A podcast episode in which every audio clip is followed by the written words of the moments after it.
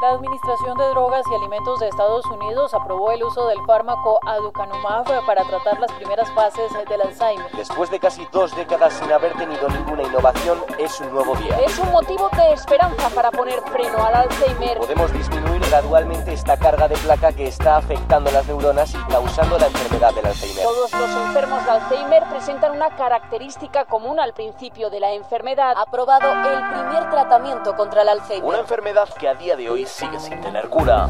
Desde la sala de redacción de La Tercera, esto es Crónica Estéreo. Cada historia tiene un sonido. Soy Francisco Aravena. Bienvenidos.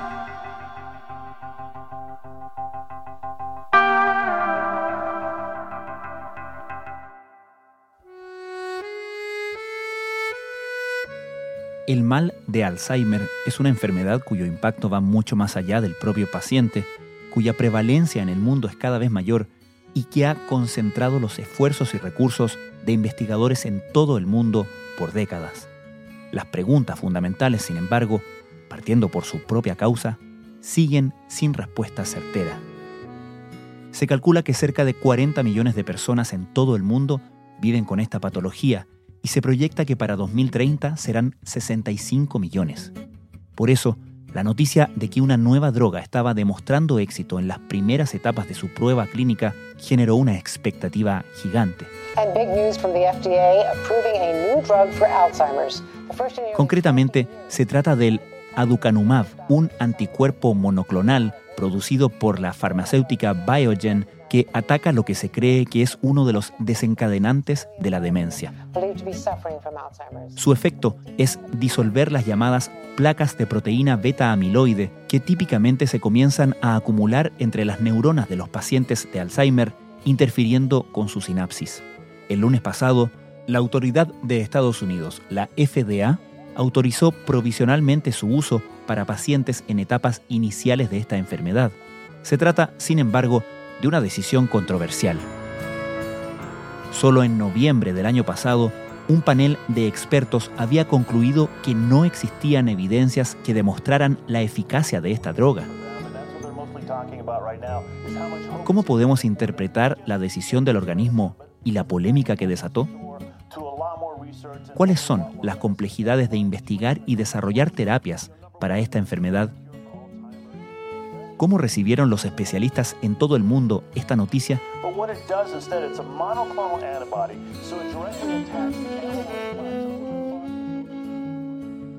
Bueno, la verdad es que yo estuve muy sorprendido cuando, cuando me entero de la noticia y te voy a contar por qué. El doctor Nivaldo Inestrosa es Premio Nacional de Ciencias 2008. Es director del Centro de Envejecimiento y Regeneración CARE UC y del Centro de Excelencia en Biomedicina de Magallanes, CEVIMA.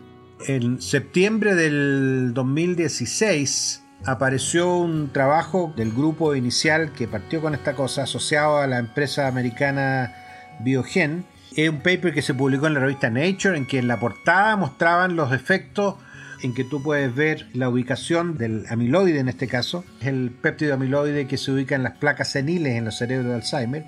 Y las fotos eran impresionantes porque mostraban individuos controles con Alzheimer que tenían el cerebro azul y luego mostraban individuos que le habían inyectado concentraciones crecientes de este anticuerpo monoclonal, en que a concentraciones crecientes se iba limpiando el, cerebro de las placas. En un primer ensayo de este fármaco han participado 165 pacientes de unos 72 años. En la actualidad se llevan a cabo dos estudios más para confirmar los resultados. Bueno, y eso ocurrió el, el 2016. Luego yo estuve en un Congreso Mundial de Alzheimer que ocurrió marzo de 2019 y dicen los mismos autores, entre los cuales había uno del autor principal del, estudio, en que la parte clínica de que la limpieza de las placas en el cerebro podía haber mejorado a los pacientes resultaba que no estaba mejorándolo y que por lo tanto la posibilidad de usarlo como droga era muy difícil.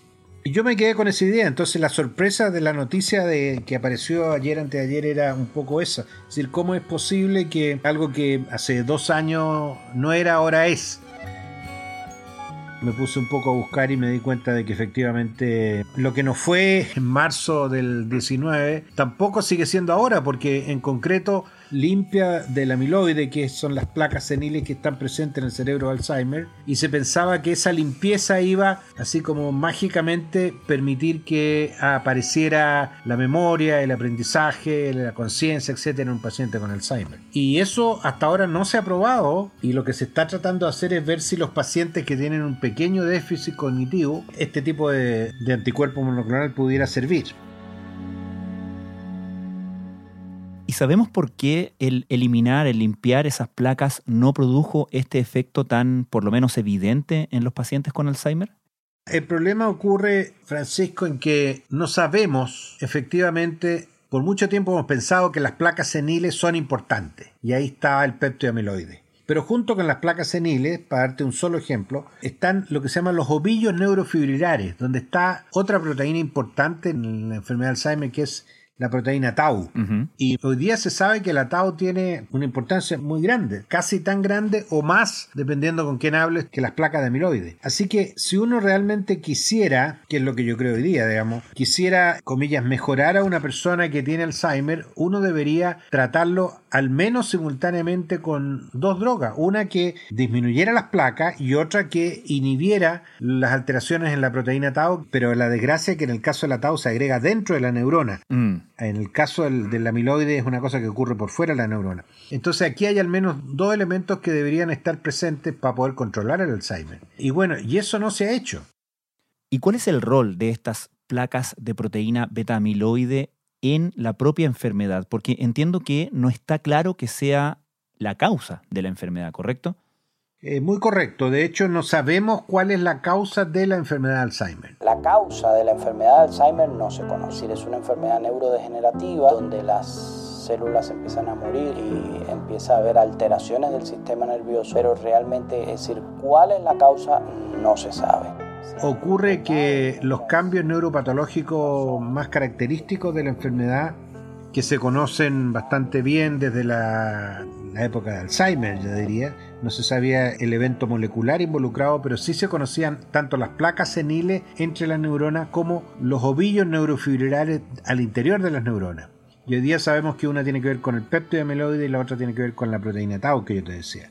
Hay ciertos pacientes de Alzheimer que prácticamente no tienen placas y lo único que se observa son los ovillos neurofibrilares. Y eso hizo que mucha gente se casara muy tempranamente en la década del 70 con que las alteraciones químicas o bioquímicas de la proteína tau eran las responsables de la enfermedad de Alzheimer los principales detractores, entre comillas, de que esto pudiera servir, que este anticuerpo monoclonal que limpia el cerebro de las placas, pudiera realmente servir para mejorar el Alzheimer o mejorar la conducta, la memoria, el hecho de que solamente se esté atacando algo que solo algunas personas piensan que puede ser la causa de la enfermedad, no solo no va a servir para el tratamiento, sino que va a detener de alguna manera el avance de la enfermedad porque se van a olvidar las otras causas del amiloide usted dice que puede detener o causar un perjuicio en la investigación de las otras causas, ¿correcto? Exactamente. Amén que el tratamiento de esto es bastante caro, pues, son entre 10 y 50 mil dólares es el tratamiento que uno tiene que estar eh, haciéndose continuamente de esta cosa. Es una inyección diaria. De la, bueno, ahí le están pensando en una semana, pero el hecho de la causa es que no sabiendo cuál es la causa y el origen de la enfermedad, porque puede ser el amiloide, puede ser la proteína tau que yo te estoy contando, pero pueden ser otras cosas también. Hay ciertos cambios genéticos que tienen que ver con alteraciones, por ejemplo, en la apolipoproteína E. La mayoría de nosotros tiene la ApoE3, pero hay personas que tienen la ApoE4 que cuando está presente el gen del ApoE4 dominante, o sea, los dos alelos son ApoE4, las personas que van a tener Alzheimer lo tienen 10 años antes que una persona normal. O sea, ahí hay un factor que ayuda a desencadenar el Alzheimer. Lo que tú preguntabas hace un rato que por qué la amiloide afecta o afectaría al sistema y alteraría la memoria es porque de alguna manera las, proteínas o el péptido amiloide se agrega y se ubica en la sinapsis. Las sinapsis son los sitios de encuentro entre neuronas. Ahí se liberan neurotransmisores y hay receptores y eso, ahí se mantiene una comunicación relativamente fluida. Y el amiloide que está por fuera de la neurona a veces se ubica e interfiere con esto. Entonces, desde ahí que se ha pensado que el efecto del amiloide es alterar la interacción sináptica. Pero fíjate que eso mismo dice al mismo tiempo de cualquier elemento que interfiera con la sinapsis podría tener que ver con la generación de la enfermedad de Alzheimer, mostrándote que no hay consenso para nada de cuál es el origen de la enfermedad de Alzheimer. Ahora, doctor, entiendo además que esta droga apunta a aquellos pacientes en, etapas muy iniciales de Alzheimer. Y mi pregunta es, ¿cuándo uno se da cuenta de que un paciente puede tener Alzheimer? ¿Cuánto ha avanzado la enfermedad antes de manifestar síntomas el paciente? Bueno, la definición que uno tiene antes de saber nada de Alzheimer es que es una demencia progresiva y que se supone que en un periodo de seis meses una persona que está totalmente lúcida comienza a tener serios cambios y si tú vas a un, de un médico que te hace ensayos de tipo neuropsicológico en un periodo de seis meses te puede detectar que tú tienes alteraciones importantes de memoria, aprendizaje, que se te olvidan las cosas. Bueno, a todos se nos olvidan las cosas. Pasados los 40 años ya empezamos a olvidar cosas. Nombre, apellido, número de teléfono. No es lo mismo a los 25 que a los 40. Pero tener Alzheimer implica realmente caer en un estado de demencia en que uno simplemente no entiende. Por ejemplo, a uno se le puede olvidar un número telefónico, pero a una persona con Alzheimer, cuando tú le preguntas por el número telefónico de alguien, de la mamá o el papá, en fin, de alguien que uno sepa, esa persona te va a decir número. ¿Qué es lo que es número? Está en otra. Eh, bueno, en la enfermedad de Alzheimer y en las demencias, por lo general, el síntoma más alarmante o el que motiva la mayor parte de las consultas es la pérdida de la memoria. Entonces puede ser muy rápido, como te digo, entre de, normalmente unos, unos, seis meses. Ahora, nadie está controlando a, una, a, un adulto mayor. Claro. Así que a lo mejor esos seis meses terminan siendo un año. Y cuando eso ocurre, hay como una rebeldía. Puede pasar un año, un año y medio antes que la familia lleve al, al paciente a ver al doctor. Y cuando eso ocurre y el doctor le dice, sí, pareciera que lo que tiene es la demencia de tipo Alzheimer, normalmente los parientes, asumiendo que pueden hacerlo económicamente, en fin, deciden, ¿por qué no vamos a ver a otro médico? A ver si se confirma esto. Y con esa historia tú pierdes no un año, un año y medio, sino que pierdes dos años, dos años y medio. Y cuando eso ocurre y finalmente te dicen, sí, esta persona está con la demencia tipo Alzheimer, ya hay muy poco que hacer porque la enfermedad ya está declarada y definitiva. Entonces se ha sugerido que tal vez esta potencial droga para Alzheimer pudiera servir, la gente se plantea, bueno, después de dos o tres años en que la enfermedad ha estado presente, tú ya no tenés cómo pararla. Entonces por eso que están pensando que tal vez esto podría, si va a servir, va a servir eh, muy tempranamente, cuando los pacientes ya prácticamente están en, recién iniciando la enfermedad. Esta es la primera vez que una nueva terapia para el padecimiento ve la luz desde 2003. Y la confirmación se dio pese a que un comité asesor de la FDA concluyó el año pasado que no hay evidencia suficiente para respaldar su efectividad. Doctor, se decía el lunes, después de la noticia de la aprobación de esta droga por parte de la FDA, que era la primera terapia aprobada desde el año 2003. ¿Cuál es la gran complejidad de estudiar el Alzheimer y por qué parece tan difícil dar con drogas y con terapias para atacar al menos sus síntomas? Claro, ahora es una aprobación de la FDA después de 18 años que no había una aprobación de una droga de este tipo pero es una aprobación con proviso. Está condicional porque no hay una buena evidencia, o sea, hay buena evidencia de que uno limpia el cerebro de, las placas con concentraciones altas del anticuerpo, que a su vez también provocan eventualmente hemorragias en la meninge, pueden generar edema cerebral, etc. Pero las limpian del amiloide. Pero no sabemos si efectivamente mejoran la enfermedad, pensando que es la pérdida de la memoria, la confusión, etc. Así que la aprobación es para que se trate a los pacientes, dado que no hay nada que los pueda ayudar, pero que se mantengan y que se sigan haciendo los estudios clínicos para ver si se puede confirmar esto, porque no está confirmado, o sea, se le está dando un, comillas, remedio, una droga que debería mejorar la enfermedad, pero hasta ahora lo único que sabemos que hace ciencia cierta y lo hace muy bien, como te decía, solo limpia la amiloide, y si eso no es la única razón por la cual hay Alzheimer, podemos tener el cerebro limpio 100% y sin cambiar los problemas de memoria y aprendizaje. Y respecto de lo que le preguntaba antes, de la dificultad para investigar en torno al Alzheimer.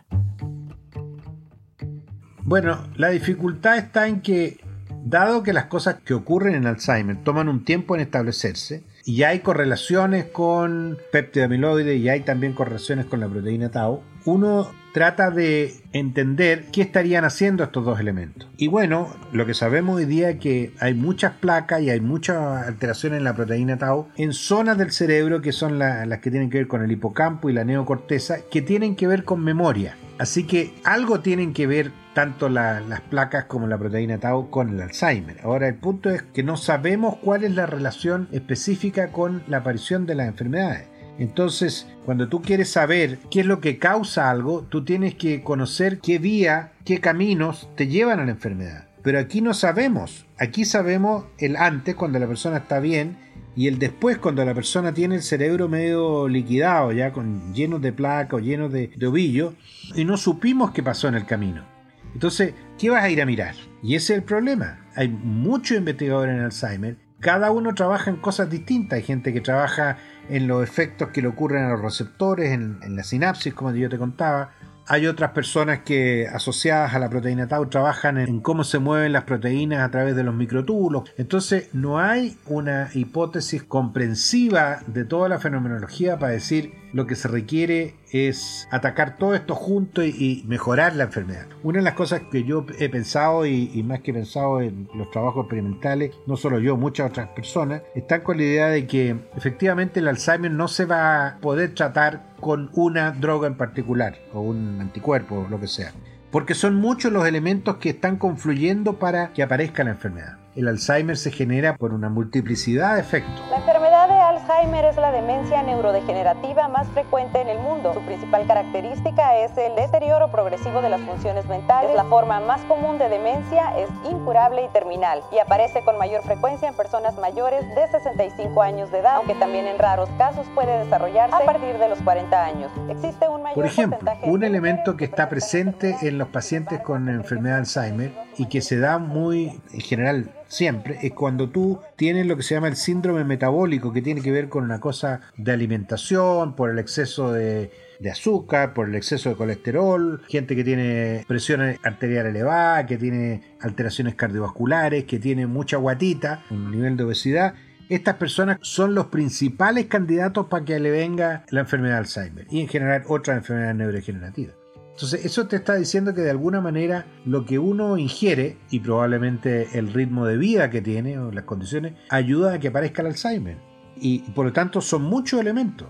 Nosotros, por ejemplo, hemos identificado distintas drogas que a los modelos de Alzheimer le hacen distintas cosas, pero por ejemplo, unos tienen que ver con disminuir el peptiamiloide, lo mismo que, que está haciendo este anticuerpo de la droga esta de Biogen que acaba de salir pero tenemos otras drogas que solamente afectan la fosforilación de la proteína tau, por ejemplo, y sin alterar para nada las placas seniles. Entonces, yo ya estoy convencido, y es un poco lo que te quería decir, es que hay múltiples caminos que van a llevar al Alzheimer. Y el problema es que todavía no sabemos cuáles son, porque probablemente no son mil caminos, pero pueden ser cuatro o cinco más o menos fijos, ¿no es cierto? Y no sabemos cuáles son esos cuatro o cinco caminos. Sí sabemos que la amiloide está en alguna parte, sí sabemos que la proteína tau está en alguna parte, pero hay otros elementos que están ayudando a que esto pase.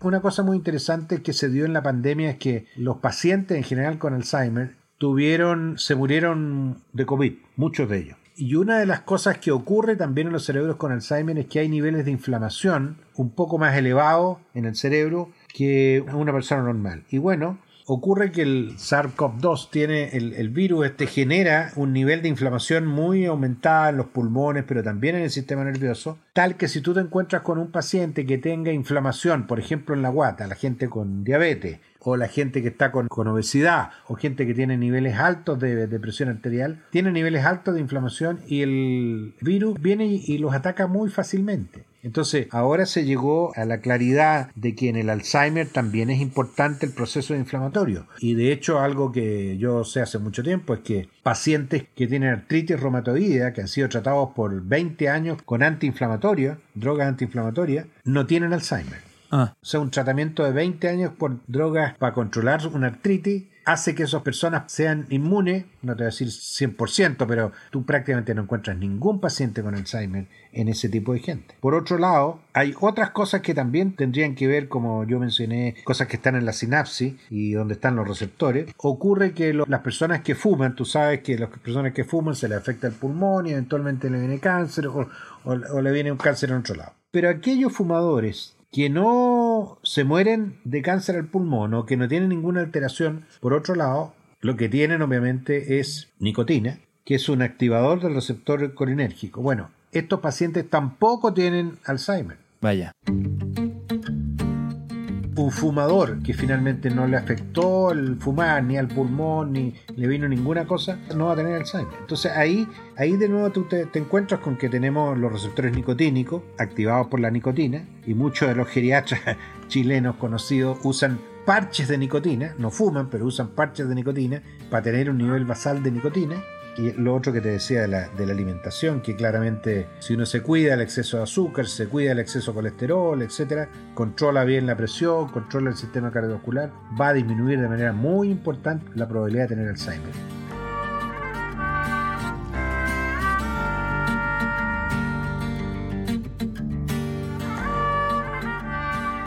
Doctor Nivaldo Inestrosa, muchísimas gracias por conversar con nosotros. De nada, Francisco. Gracias.